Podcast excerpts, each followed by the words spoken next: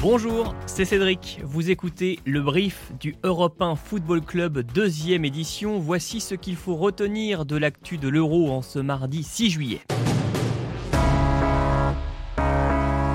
Il y a une équipe en Ligue 1 qui va regarder attentivement la demi-finale ce soir entre l'Espagne et l'Italie, c'est le Paris Saint-Germain.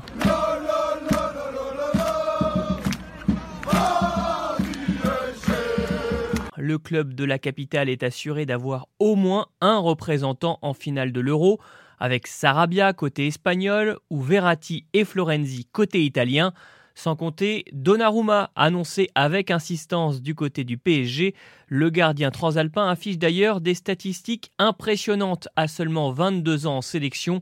En 31 matchs avec l'Italie, il n'a jamais encaissé plus d'un but en 90 minutes, gardant sa cage inviolée à 18 reprises. Bravo, je suis très impressionné. Seul Pickford, le gardien anglais, toujours invaincu depuis le début de l'Euro, fait mieux que Donnarumma, le dernier rempart italien qui sera encore difficile à battre ce soir.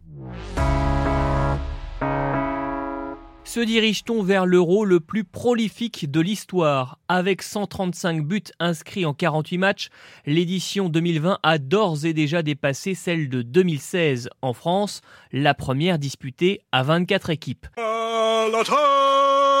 Pour comparer de façon objective avec les précédents championnats d'Europe, il faut se pencher sur le nombre de buts par match Oublions le record de 1976 avec 4,7 buts inscrits en moyenne, mais en seulement 4 matchs.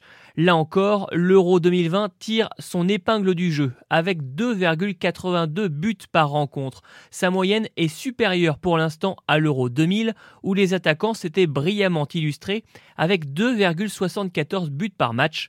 Dans l'ère moderne, cet euro pourrait donc bien être le plus prolifique de l'histoire de la compétition. C'est un exploit que seuls 9 joueurs ont déjà réalisé par le passé, remporter l'Euro et la Ligue des Champions la même année.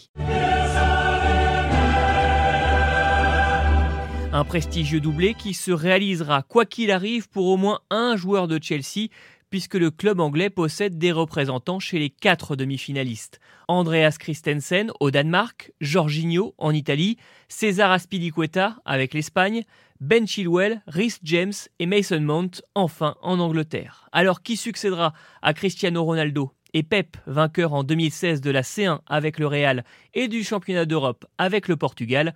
La réponse dimanche soir sur les coups de 23h.